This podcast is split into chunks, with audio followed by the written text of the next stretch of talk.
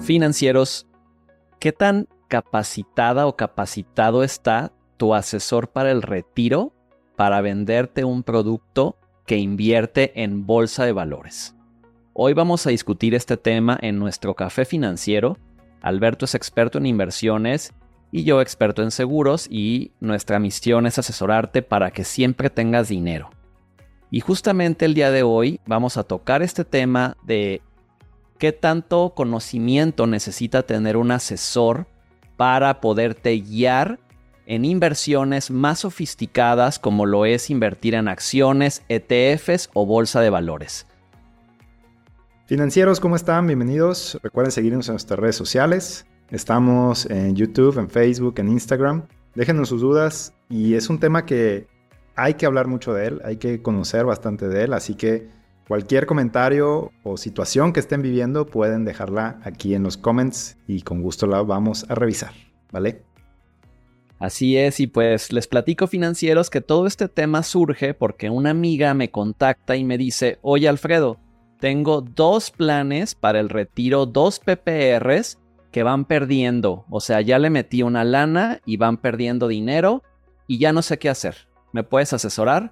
Entonces, pues platicando con ella, obviamente viendo su situación, me compartió la información que tiene de sus PPRs, me di cuenta de lo siguiente, que su dinero está invertido en acciones, bolsa de valores o ETFs, no sé muy bien lo que sea, pero es en China. Y aquí el punto es, le dije, oye, pero tú estás consciente de qué es lo que estuviste haciendo o por qué elegiste este fondo y tu asesor o asesora te supo guiar, te dijo qué es lo que este fondo implicaba o qué riesgos tenía. Y pues la verdad es que creo que el punto que ella quería era ahorrar para su retiro, tal cual. O sea, la neta no me importa tanto en qué, a lo mejor me dieron las opciones. Ella es una persona que de hecho trabaja eh, mucho con China porque se dedica a temas de importación y exportaciones.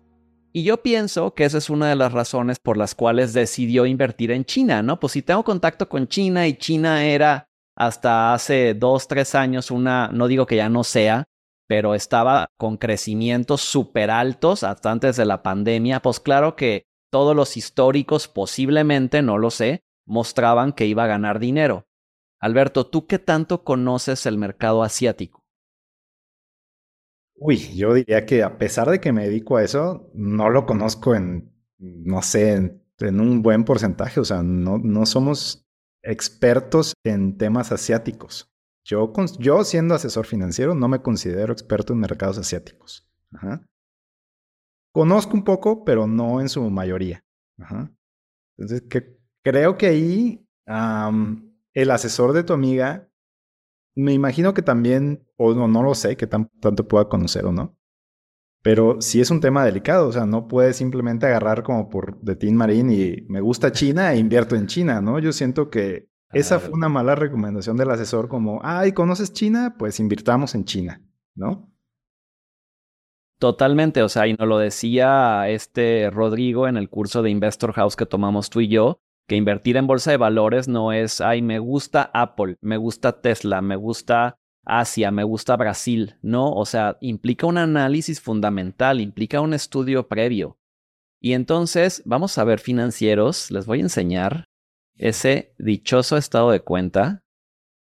Obviamente, aquí no vamos a mencionar qué aseguradora es, pero vamos a hablar de precisamente ustedes pueden ver que dice China, China. O sea, tal cual, las aportaciones están prácticamente un 100%, o sea, ni siquiera una diversificación de que un 50 en China y un 50 en CETES o en algo conservador.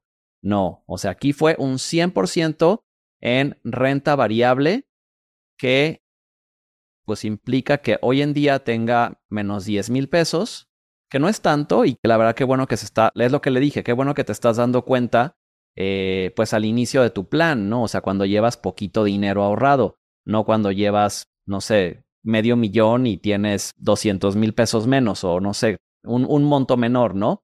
Y justamente yo estuve viendo los rendimientos de China de este fondo y por ejemplo, pues tan solo este año va en un menos 16%, el año pasado un menos 34%, y en el 2021 un menos 20%. Entonces, pues es por eso que tiene tanta pérdida, ¿no? Y así como en China, también puedes invertir en Brasil, en mercados emergentes, en el BRIC, que es este Brasil, Rusia, India y China, no sé, corrígeme Alberto, sí, en oro, o sea, pero todo este tipo de inversiones no está mal que estén al alcance de la mano, no sé tú qué opinas Alberto, pero no creo que esté bien tampoco que esté al alcance de gente o de personas que pues no tienen una, una preparación para hacer este tipo de recomendaciones. Sí, o sea, agregándole al punto que estábamos hablando ahorita, no necesitas conocer al 100% todo, o sea, también quiero partir desde ahí. O sea, no hay nadie que domine al 100% lo, el mercado asiático, Europa o incluso México, ¿no? Em, pero si necesitas, yo creo que la palabra, y lo dijiste ahí, es diversificar. O sea, tú dijiste, todo su dinero está en China. A lo mejor puedes invertir una parte en China. ¿Por qué? Pues porque tienes una idea de cómo funcionan los mercados asiáticos. Eso estoy de acuerdo. Pero no todo debe ir a un solo lugar. O sea, ahí está el primer error, por ejemplo, en, esa, en esa inversión meter todo a una sola canasta, ¿no? Como bien dicen, los huevos en diferentes canastas. Y es un, es un dicho muy, muy sabio, porque aquí ya lo estamos viendo. A China no le ha ido bien en los últimos años, pero posiblemente mercados emergentes o Estados Unidos le fue un poco mejor y eso te ¿no? hace como contrapeso. Entonces, yo diría, eh, primer punto, si vas a, a invertir, tu asesor de entrada te debe dar un portafolio diversificado. No puede, eso es una mala asesoría. Decirte, mete todo aquí, es un pésimo consejo. Ese no es un buen asesor. Ese es el primer punto.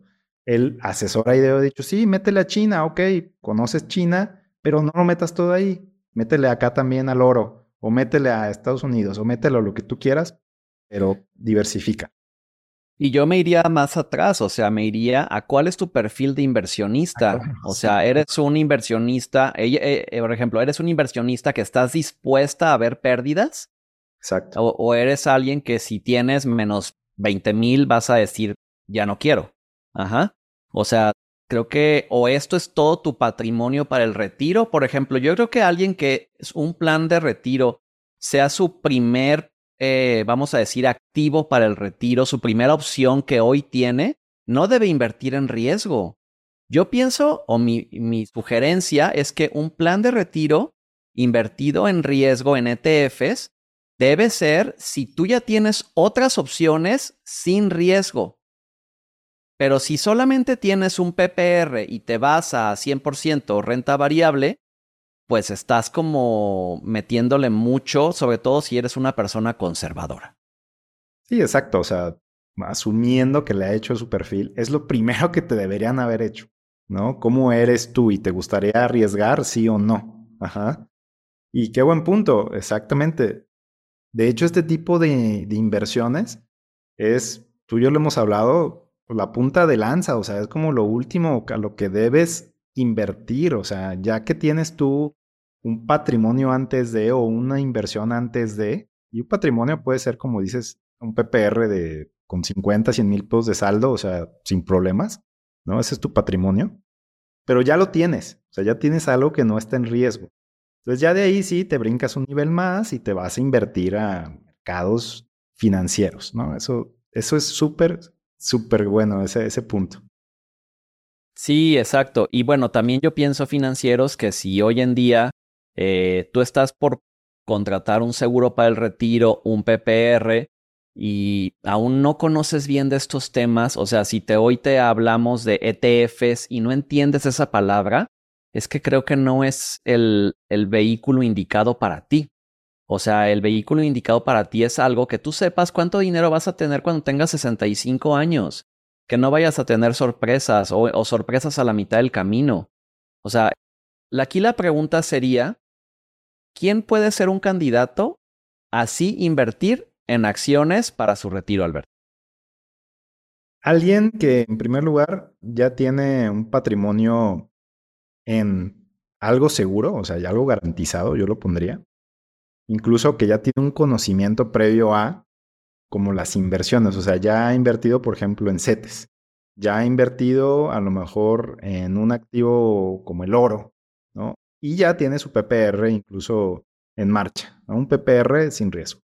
Yo pondría como un perfil así ya más enfocado a acciones que pudiera invertir en ETFs con ciertas características de aversión al riesgo, o sea, que le guste el riesgo, que diga, pues sí, me, me, gusta un poquito el, tema de, de no apostar, pero invertir un poco más, como arriesgar un poquito más. Si no, la verdad es que quédate en la parte conservadora, porque como lo estoy viendo yo es, a mitad del camino te vas a rajar y seguramente la penalización va a ser mucho peor de la que era antes de que iniciaras a invertir el plan. O sea, vas a quedar con menos. Claro, y bueno, tienes dinero que a lo mejor ya te lo hubieras gastado, ok, punto positivo. Y, pero aún así yo pienso, dijiste una palabra clave que cuando alguien me dice invertir en la bolsa, siempre, muchas veces utilizan la palabra apostar. Es que yo voy a apostar en la bolsa. O sea, y no es eso, o sea, pero si hoy en día utilizas la palabra apostar, creo que aún no estás preparado para invertir en la bolsa, porque no es apostar. E implica un conocimiento más profundo. Em, te podemos recomendar uno de los cursos que nosotros hemos tomado. Si estás interesado, con mucho gusto. Eh, es una academia de inversión en bolsa, ¿no, Alberto? Que la podemos recomendar y que están en distintas ciudades de México. O sea, déjanos tus, tus datos en comentarios y con gusto te ponemos ahí eh, el nombre de la institución para que aprendas más de cómo invertir en la bolsa. O si no, también aquí Alberto te puede asesorar si no quieres este, tú hacerlo por tu cuenta, sino tener a alguien que te diga cómo, Alberto hace eso.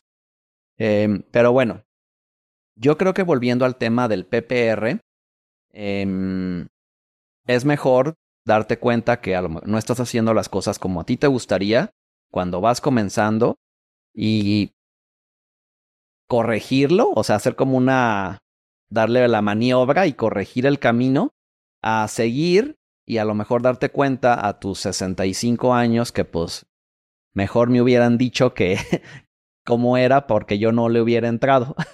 o sea, tal cual, ¿no? Y es un buen punto, fíjate. Yo creo que también una, una característica buena de un asesor es alguien que pues, no está diario ahí contigo, pero sí te busca constantemente, o sea, un mensajito de vez en cuando, este, oye, pues hay que platicar, este, quieres que le demos una revisadita a ver cómo vas, porque seamos honestos, o sea, por más que conozcas de un tema, también te puedes equivocar, ¿no? Entonces, eh, estamos viendo que tu plan no va funcionando como debería, ah, pues hay que hacerle algunos ajustes, o sea, eh, ¿qué tal que elegiste un fondo que no era y por más bien que pintara, tienes que cambiarlo? Entonces yo creo que también un buen punto es un asesor que no simplemente te vende un plan y se olvida de ti, sino que está en constante comunicación contigo y te va diciendo, oye, pues a lo mejor es momento de que inviertas más o fíjate que ahora está interesante esto otro, o sea, creo que eso habla muy bien de alguien de que te está dando un seguimiento y no fuiste, simplemente fuiste una venta.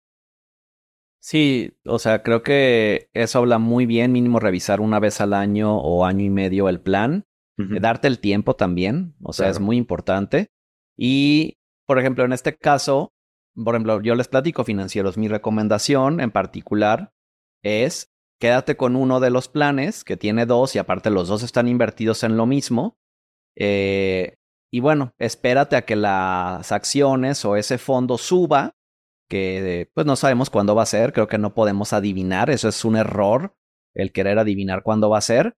Y si quieres más bien irte a la parte eh, conservadora, otro tanto, bueno, pues se puede rescatar, es decir, sacar el dinero del que pierdas menos, eso decisión la toma la persona y contratas algo que sea seguro. O la otra opción es sigue con estas dos opciones eh, y espérate a que suba y mueve de fondo y contrata otra cosa que sí sea segura, ¿no? Em, entonces, bueno, existen opciones, es lo bueno. Sin embargo, pues es por eso es tan importante estarlas revisando. Exacto. Sí, hay, hay que tomar decisiones y por eso mismo no es, o sea, sí es para todos, pero tienes que estar muy consciente de que invertir en bolsa va a conllevar decisiones que a veces no son, no son dulces o no son, mm, como quien diría, gratificantes. Y son este tipo de cosas. Por ejemplo, tomé una decisión que no fue la correcta porque seamos realistas, pues también mucha responsabilidad tiene tu amiga de, de no decir, bueno, pues como que ¿Por qué no investigué más o por qué no vi otras es Que ahí, es que ahí creo que es más función nuestra, ¿no crees? Sí. O sea, por ejemplo. claro. O sea, yo... yo pienso que si yo voy al doctor y me dice, oye, ¿qué prefieres tomarte? El, el, este, la, no sé, te voy a inventar, ¿el antibiótico A o el antibiótico B? No, pues yo me le voy a quedar viendo con cara de, pues el que usted me diga, doctor. O sea, ¿no? Sí, sí, sí, estoy de acuerdo. Es, es, trabajo nuestro y es por lo mismo que es el primer punto, dar una recomendación, ¿no? Tú y yo no sabemos cómo fue la, la, el proceso de esta venta, ¿no? ¿Qué tal que tu amiga fue, no, yo quiero todo a China? Ah, bueno, todo a China. Claro. ¿No? Vamos a ponerlo, vamos a poner ese supuesto. Pero mucha parte también, o sea, hay responsabilidad de parte nuestra, como dices. Uno, pues decisiones que se tienen que tomar, que es a lo que iba como, pues me equivoqué, me equivoqué y pues ni modo, o sea, ¿qué hago? O sea, ¿cómo rescato ese dinero? Como tú dices, a ver, pues está la opción A o la opción B, ¿cuál quieres tomar, no? Pero sí tomar decisiones y que sepas que muchas veces no todo va a salir como uno piensa. A veces va a ser peor, a veces va a ser mejor. Pero en la bolsa sí funciona. ¿eh? Hay que ser muy flexibles, tomar decisiones que nos gustan, porque en un futuro eso te va a ayudar a que las cosas den un giro de 180 grados y puedas generar más rendimientos. Claro, y sobre todo financieros, pues que, tengas la meta que tú, para la cual contrataste el producto, ¿no? Exactamente. O sea, no nos olvidemos que si la meta era ahorrar para tu retiro, eso es lo principal. O sea, que tú tengas dinero para cuando seas viejita o viejito. Entonces, eh, pues financieros, déjenos comentarios, eh, escríbanos y díganos de qué más quieren que hablemos. Y ustedes invertirían 100% en la bolsa para su retiro o no. Comente abajo. Muchas gracias. Eh, nos vemos en un próximo episodio. Recuerden dejar los comentarios. Chao. Bye bye. Chao.